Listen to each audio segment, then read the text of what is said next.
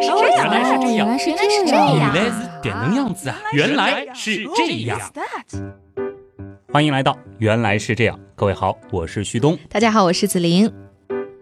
有些日子没说和吃有关的话题了，嗯今天呢说一种咱们没有一个人离得开的调料，同时呢其实也是开门七件事的其中之一。那这个太好猜啦，就是任何菜都离不开的调料，盐呗。久违的系列终于又来填坑啦。盐呢作为五味之首啊，当然这个味道其实是咸味儿，盐这个坑呢无论如何都是要填上的。子菱有没有想过，我们为什么要吃盐？吃不下去呀，就对我们现在的人来说，你不放盐这个菜，你觉得你吃得下吗？的确啊，其实古人也是这样。苏轼曾经就有这样一首诗，是说：“岂是味少解忘味，尔来三月食无盐。”啊，吃饭的时候菜里如果不放点盐，即使是山珍海味，也如同嚼蜡。嗯，当然我知道了，问题肯定没有那么简单。嗯估计盐是不是我们生存的一种必需品啊？没错，所以呢，今天啊，我们就会先从盐对于咱们身体的意义说起。我们一直说盐啊，当然严谨一点的叫法呢，要么说它是食盐，又或者是氯化钠。这种东西啊，真的是普遍的不能再普遍了，以至于每一千克海水当中平均就有三点五克的氯化钠。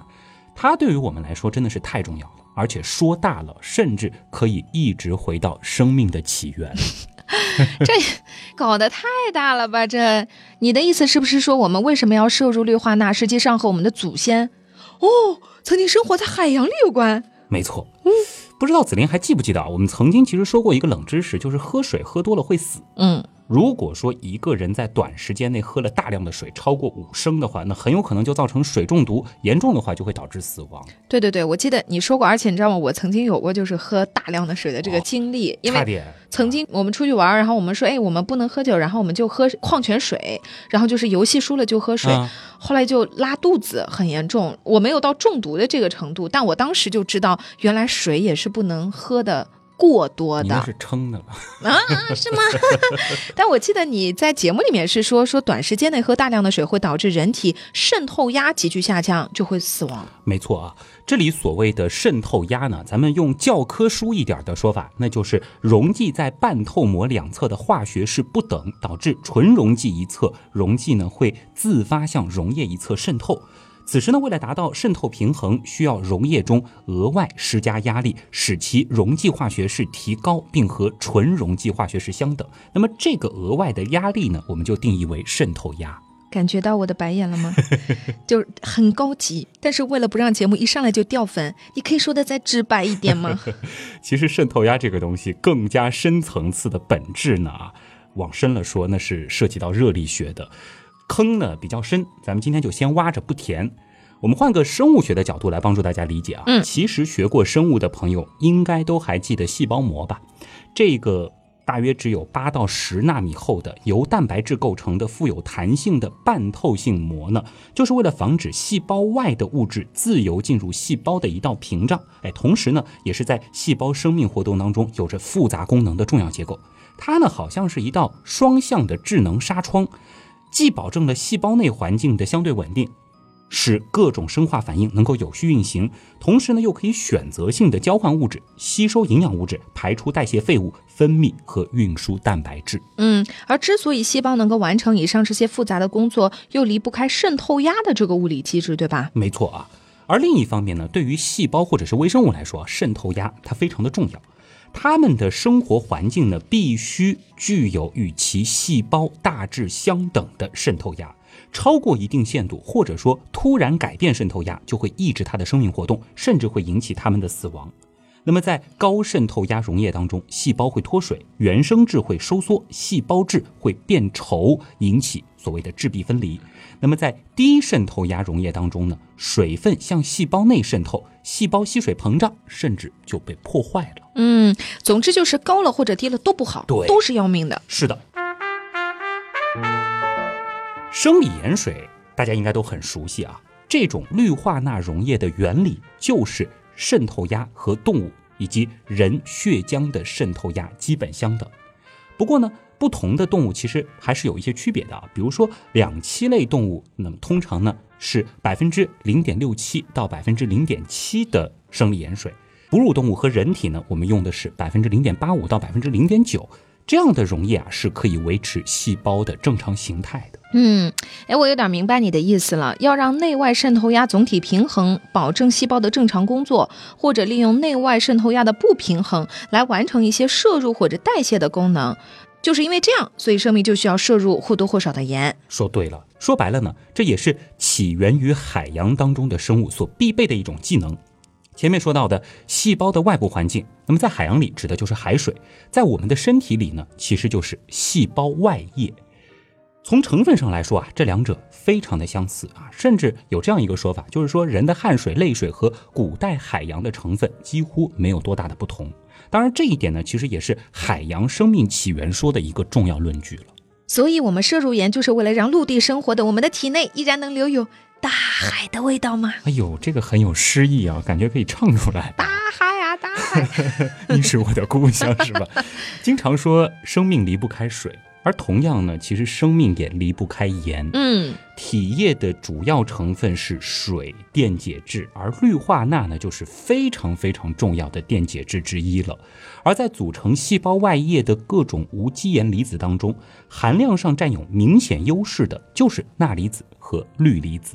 可以说啊，细胞外液渗透压的百分之九十都来源于钠离子和氯离子。这里呢，其实顺便还可以解释一下口渴和出汗排尿的一个机制啊。嗯，好呀。细胞外液渗透压高，细胞就会失水，这个时候呢，就会刺激你的神经，你就会感觉到口渴，然后呢，想办法找点水来喝，补充水分。相反的情况呢，你则会需要通过出汗排尿的把这个多余的水给排出去。哦，说起来这么简单，其实就是为了维持渗透压的平衡。对，这是很重要的一方面啊。另一方面呢，我们说人体的体液是呈中性的，也就是说，无论细胞内液还是外液，它的阴离子和阳离子的总量是相等的。通过细胞膜这一半透膜的作用呢，就使得氯离子和钠离子等可以进行渗透，以保持体液的平衡和电性的平衡，这个很重要。所以，为什么说剧烈运动之后需要补盐水？道理其实就在这里了。说对了啊。这个呢，就是要避免体液里的盐随汗液流失，使得体液平衡遭到破坏。要知道啊，人体内各种代谢其实都是在体液当中进行的。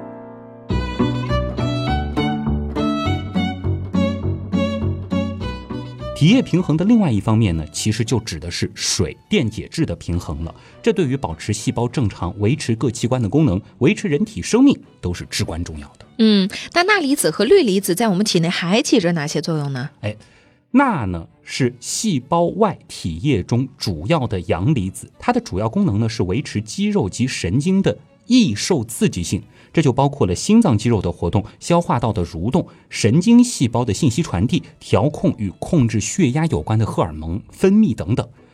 其实我还看到过一个有些夸张的比方啊，甚至就是说我们的思想本身就是受到盐的控制。哦，人的意识其实本来就离不开盐。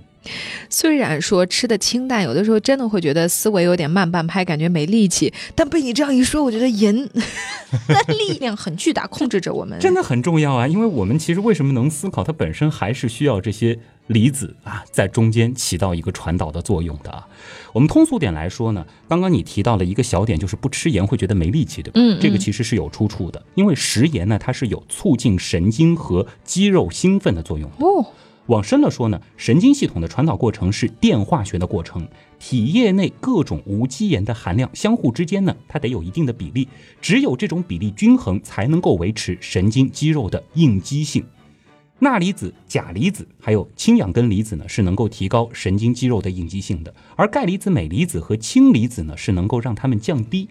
当神经纤维受到刺激的时候，钠离子的流入量呢，就会比没有受到刺激的时候增加若干倍。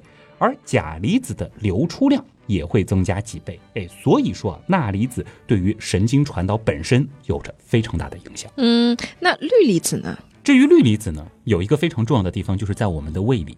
想一想，胃酸的主要成分，氯化氢，我们说的盐酸嘛，是不是？哦，哦，所以这也很重要啊。那你说一个人如果长期缺乏盐的摄入，会怎么样呢？当年聊水的时候说过，不喝水啊会怎么样？那么不吃盐，同样两个字，会死。怎么可能？我们这样来看啊，就是说盐对人体的新陈代谢、体液和血液循环，保证正常血压、兴奋肌肉和大脑神经，调节人体酸碱平衡、平衡体内渗透压等等各个方面都起着重要作用。它和我们的健康关系是非常密切的。吃盐过少呢，它会造成体内的含钠量过低，初期呢食欲不振、四肢无力、眩晕这样的现象。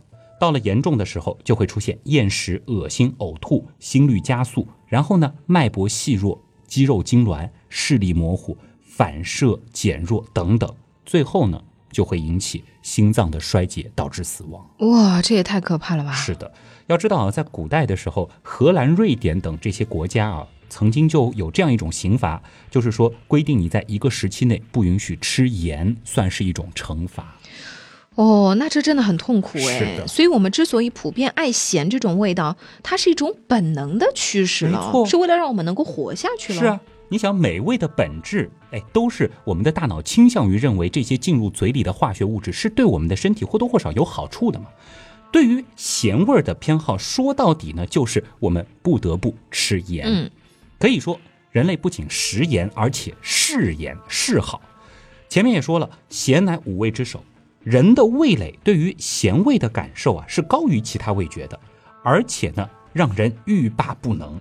这一点呢，其实我们也可以从演化上去建立逻辑。呃，但是我突然想到啊，我有一点有点想不明白了哈。你说盐那么重要，而且这个嗜好最早可能是起源于海洋的，那你也没有见老虎、狮子、牛什么的，它吃草吃肉之前还撒把盐呀，都吃着淡的呀，它们不也活得好好的吗？好问题啊。要知道啊，摄入食盐并不是目的，而是手段。根本的原因，我们是为了获取其中的钠离子。嗯，那么要获取它，食肉动物它可以靠吃肉啊，而肉类本身里面本身就有钠离子。那么食肉动物呢，它们就不需要单独的去摄入食盐了。而食草动物呢，吃的是植物，植物当中含的氯化钠的确是很少，所以呢，很多的食草动物它们会通过各种。办法来额外的补充一些盐啊，最常见的呢就是吃土。吃土，像骆驼这样子的动物啊，很多时候呢，他们就会舔食一些盐土。很多人看到之后呢，不理解他们为什么要吃土，其实呢，他们吃的是盐土当中的盐分，他们呢就是在。补盐呢？哦，那对于人类来说，其实要补充盐分很简单。我们对我们现在来说，对动物来说，吃点盐也不容易啊，还要吃土啊。那其实还有一些动物呢，也会本能的去到陆地上找一些那种盐沼池啊。嗯。不过这里我们需要说明的是，从摄入量占比这个角度来说，大部分动物的盐的摄入量其实是远不及咱们人类的。或者说啊，就是相比之下，我们似乎是真的更爱吃盐，同时也真的更需要盐。但这样说起来，我觉得就又有地方说不通了呀。你说我们也吃肉啊，对啊。可食肉动物既然不吃盐，也过得好好的，那其他动物就算吃，也只是偶尔吃。对，为什么我们就一定要特立独行，额外的吃这么多的盐呢？好问题。关于这一点呢，很重要的一点就在于人类对于体内盐分平衡的调节，可以说是。挺粗糙的，怎么我们比动物还粗糙，是吗？人每一次出汗啊，都会排出大量的盐分，同时呢，摄入盐分的时候也不精确。我们呢，会愿意摄入远高于实际需求，甚至是数十倍的盐分。嗯。这个呢，在绝大部分的陆生生物上是看不到的。对于他们来说呢，他们通常可以精确的去调整体内的盐分平衡，精确控制摄入盐分的量，刚好就等于需求的量。这就很奇怪呀！就我刚刚说的，为什么大家都是陆地生物，我们就没有能够进化出完善的盐分调节机制呢？感觉好像我们这个不如他们是吧？有些奇怪啊。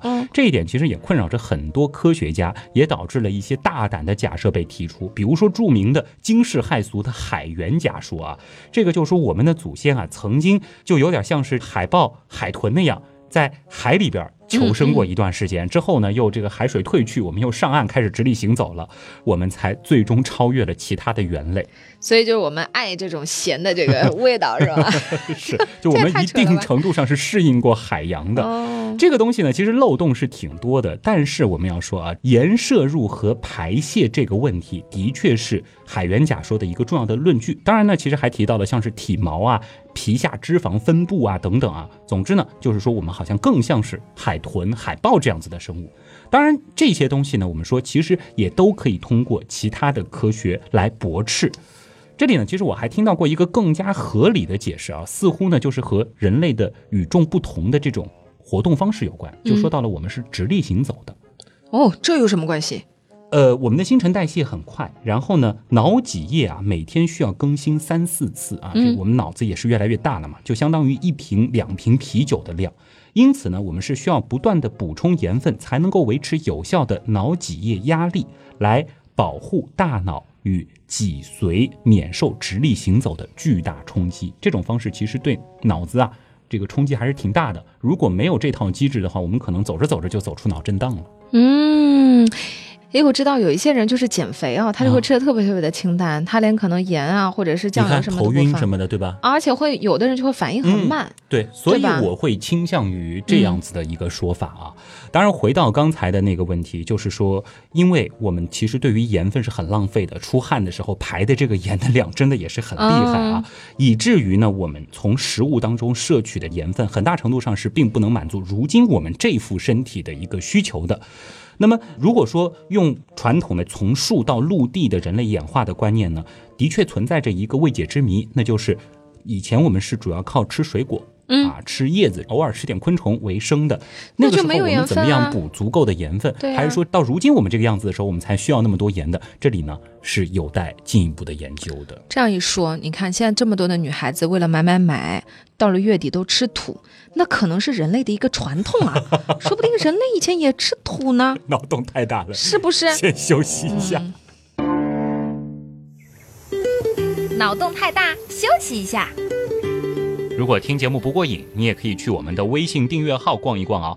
与节目有关的更多知识干货，每周节目的 BGM 歌单，还有趣味猜题闯关，都在那里了。微信订阅号搜索“刀科学”，刀是唠叨的刀哦。其实吧，你打“刀科学”的拼音也是可以直接搜到的。嗯，我怎么就没想到呢？哎，既然盐对我们那么重要，那么。为什么总听健康节目说要控盐控盐，不要吃的太咸，少吃一点盐？就我前面说的，有的人造成就是说，为了健康，我可能就巴不得全部水煮，是吧？啊，盐真的放一点点。嗯，我们说抛开剂量谈毒性都是耍流氓，对不对？嗯。但是反过来抛开摄入量去谈健康，同样也是耍流氓。哎，这个道理我觉得道友们应该都是非常熟悉的啊。所以呢，食盐虽好，一旦过量，这个风险呢的的确确还是很大的。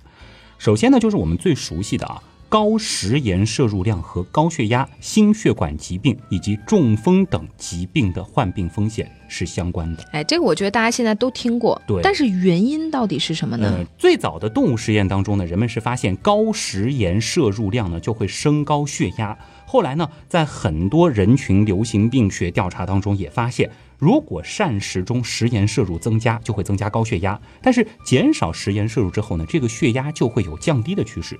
比较根本的原因呢，其实我们在说盐的好处的时候也提过了，钠离子摄入过多啊，会引起肾上腺和脑组织释放一种因子，这种因子呢会使得细胞的兴奋性增加。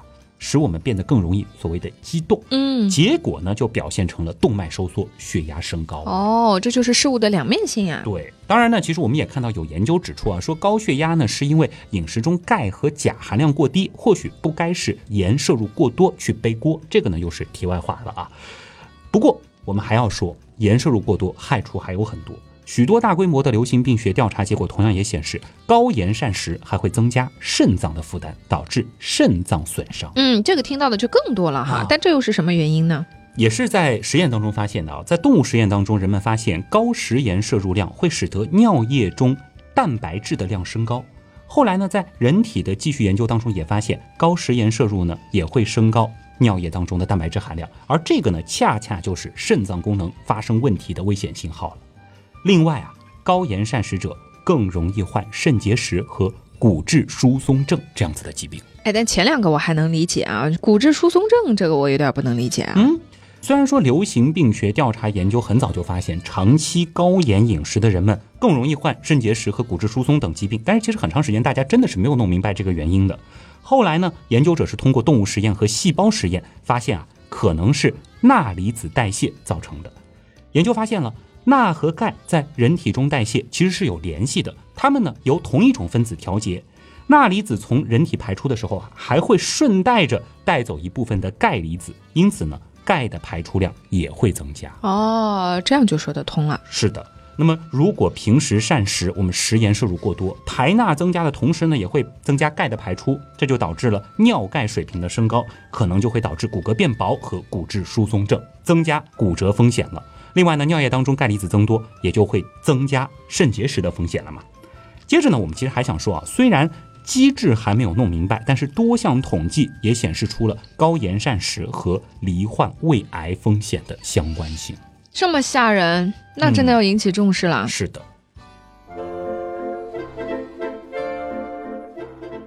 那么还有一点啊，就是在意体型的朋友需要特别注意了。有些人怕糖，对吧？为了身材，嗯但是其实咸呢，同样也是需要警惕的。英国国家膳食与营养调查在研究了一千六百名青少年的饮食习惯之后，发现啊，食盐摄入量和甜饮料的摄入量是有着非常显著的正相关的。嗯，吃盐越多，甜饮料喝的也就越多。哎，甜能够冲淡咸吗？上海人咸的做菜是最明显的，对对吧？那么在体力活动没有增加的前提之下呢，这种情况就会导致肥胖，进而增加患心血管疾病、糖尿病等的风险。当然了。如果说大家平时就是喝白开水的，而且饮食适量，这个呢倒也不用担心吃盐过多会导致肥胖。嗯，那不管怎么说，你说了这么多 这个危害啊，长期高食盐摄入量的健康罪名看来不是莫须有的。对，那到底就像你刚刚说的，其实这个量是很重要的，嗯对吗？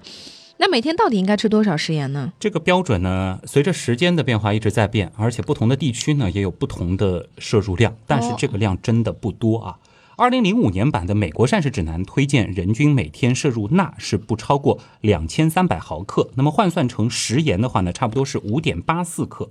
不过呢，到二零一零年版的美国膳食指南呢，它又进一步提倡减盐了，已经把钠的推荐量是减少到了一千五百毫克，换算成食盐的话就是三点八克啊。这如果说大家有兴趣家里去称一称的话，真的很少，几小勺就没了。而中国居民膳食指南建议，中等体力活动的成年人每天的食盐摄入量也不要超过六克。哎，这个中等体力活动怎么界定啊？这个根据我们中国营养学会的定义啊，中等体力活动呢是包括学生的日常活动啊，上上体育课、上下学啊、上课这样的，还有呢开机动车的人、电工、车床操作等等。哎，所以呢，像紫菱女神啊，要开车，每天还要带花花，也挺累的。开车也算啊？对可以算啊，应该能算是中等体力活动啊。但是如果说你天天养尊处优，那就不能算了。嗯，像我这种每天还得举铁呢，估计可以稍稍的再多吃一些盐。你明明是在给自己的重口味找借口好吗？其实呢，我们要说啊，就是不管用哪个标准，作为中国人来说，这个数字都有点过于清淡了。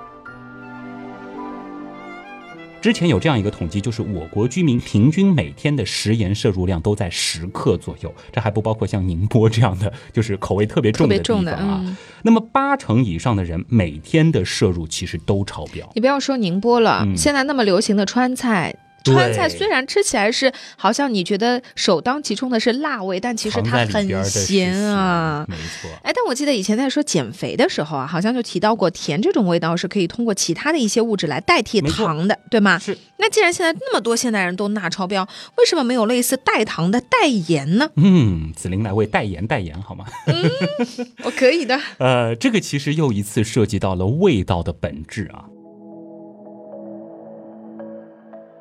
我们先来回回课，曾经其实讲过味道的秘密，就是酸甜苦咸鲜等等这些味道是不同的化学物质刺激我们特定的味蕾产生的一种感受，而这一部分我们说的再深入一点，则是味蕾上的味觉感受细胞。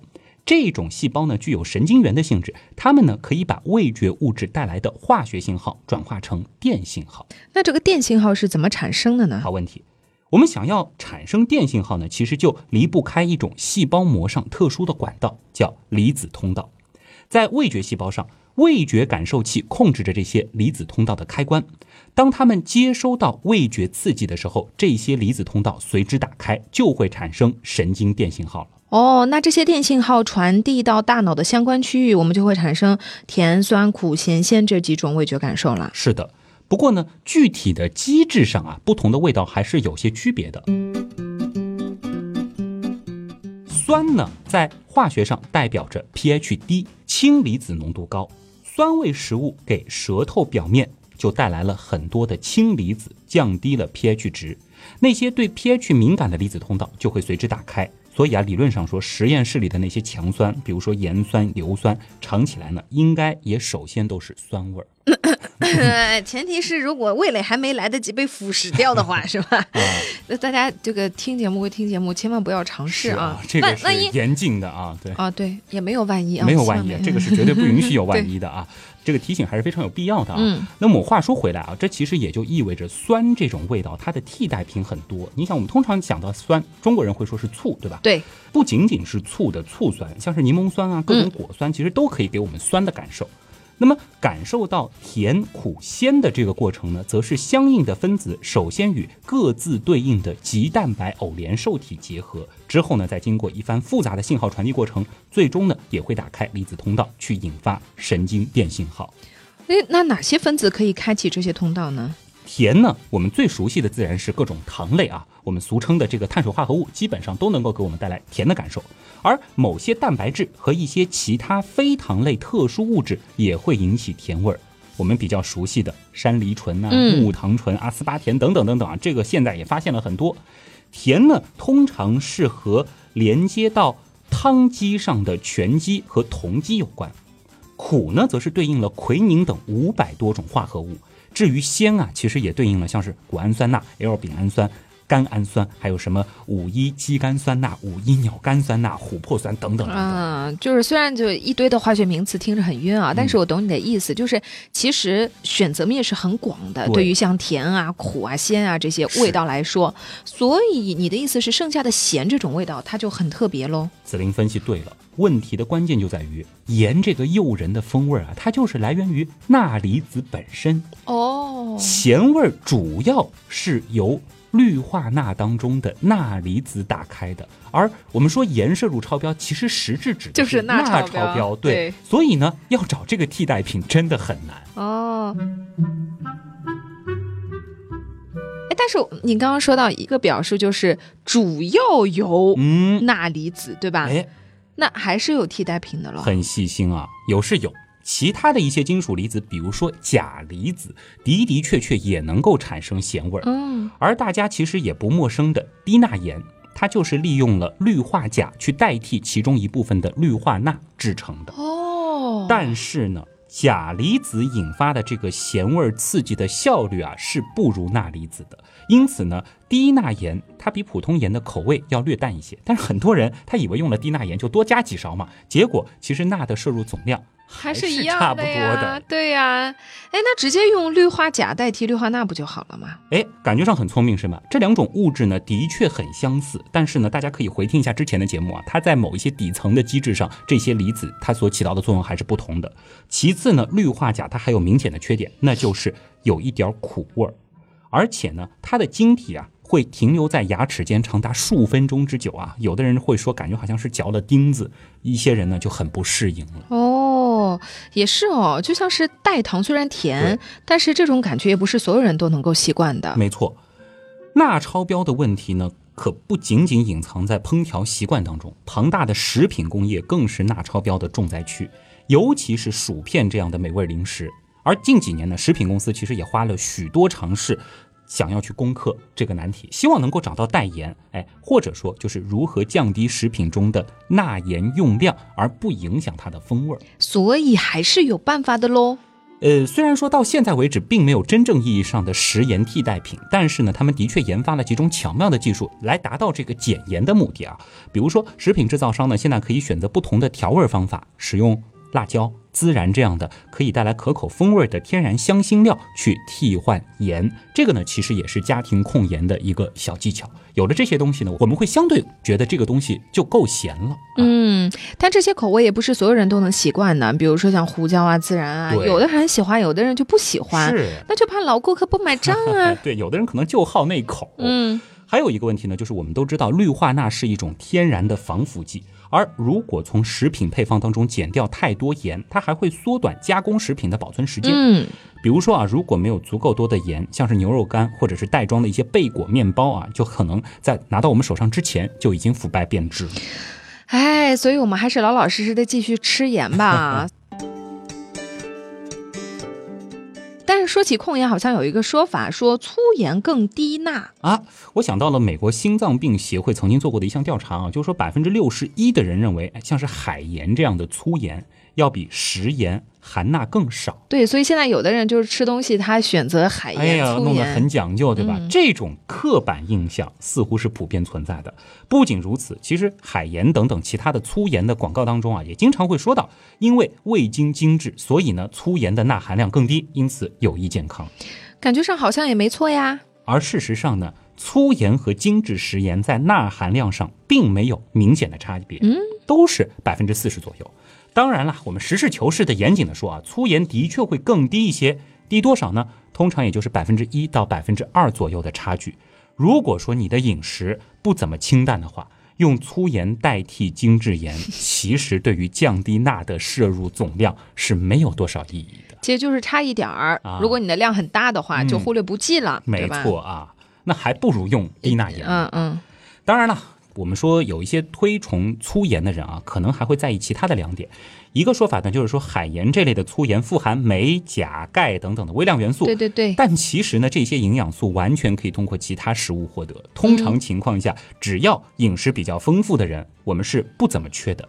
另外呢，有一个说法就是说，精制盐当中会使用抗结剂，有些人就担心存在着健康风险。哦，听起来很厉害啊！抗结剂是什么东西？我们说精制食盐呢，为了避免它结块啊，确实是需要加入一定量的抗结剂的。这个是什么东西呢？我们说亚铁氰化钾就是其中非常常用的一种。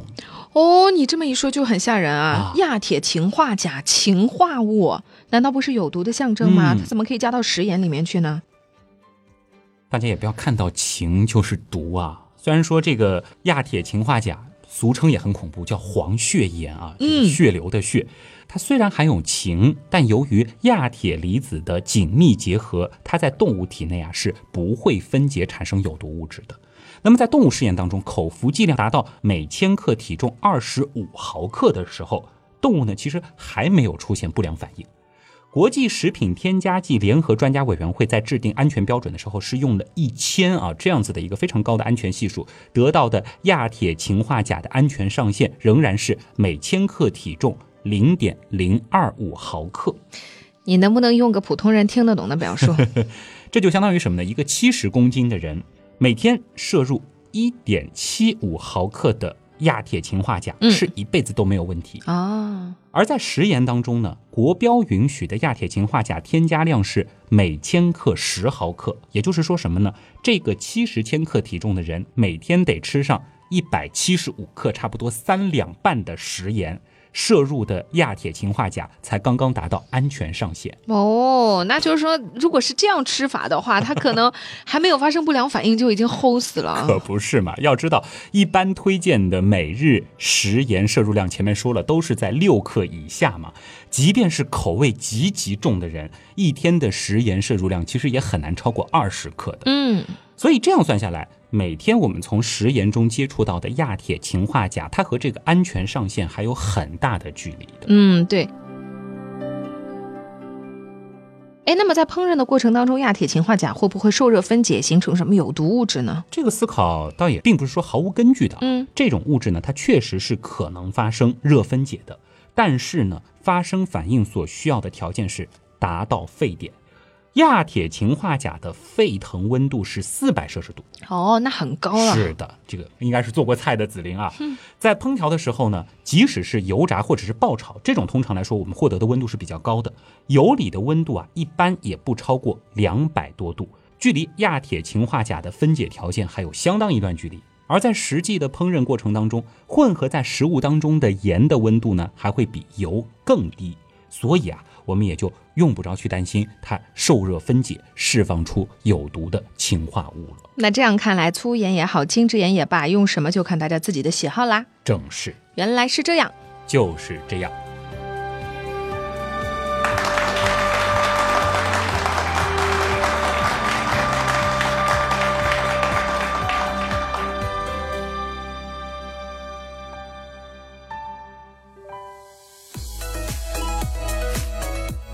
哎，我听到一个说法哦，炒菜要最后放盐，嗯这是为什么呢？和氯化钠的化学性质有关吗？这个呢，其实和氯化钠倒没什么关系啊。我们知道，其实如今大多数盐当中都添加了碘酸钾，用来预防甲状腺疾病。而高温呢，其实会影响我们对于碘的吸收。哦，还有一个说法呢，就是醋啊，同样也会影响我们对于碘的吸收。这个逻辑在这儿。那如果说我们不缺碘，不用这种含碘的盐，其实呢也就没有什么太大的关系了，本质上没有什么区别。嗯，今天这期节目，我觉得这个对于紫菱来说还是比较喜欢的吧，就是跟这个健康有关，然后相对来说又是这种生理方面的小知识。对，就是比较生活化，然后就更加容易听懂。啊、我记得曾经你也做过类似的表扬，表扬过一位好朋友，就是当时给我们写柴米油盐系列的，嗯，醋也是他写的，还有哦油也是他写的。哦，我恨我的光纤同学啊！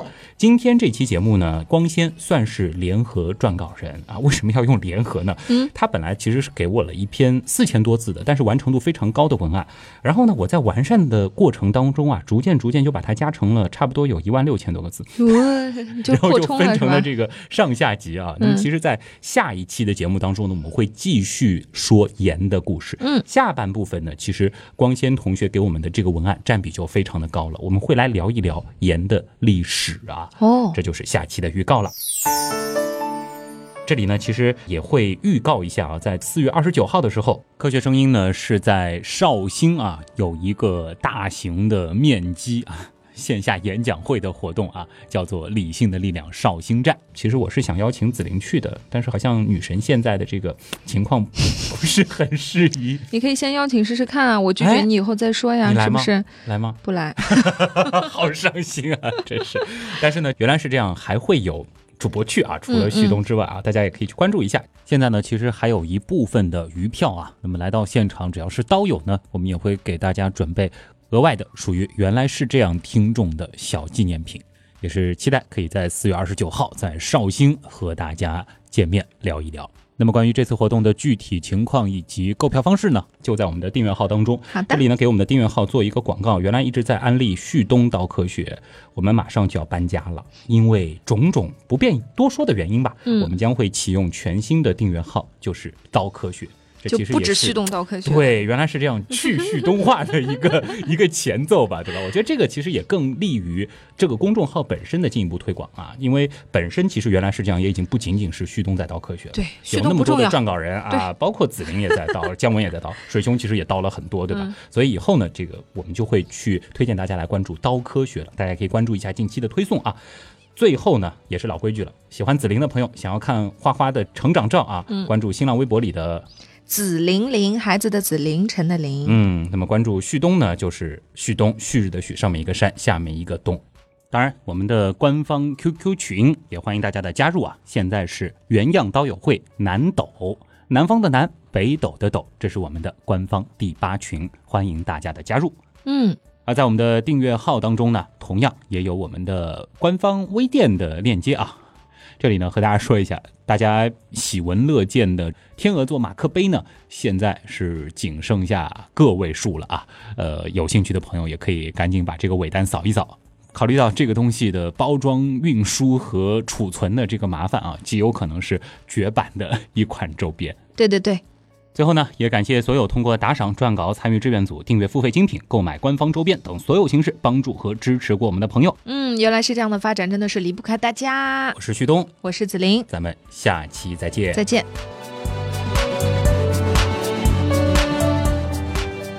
说白了呢，这也是起源于。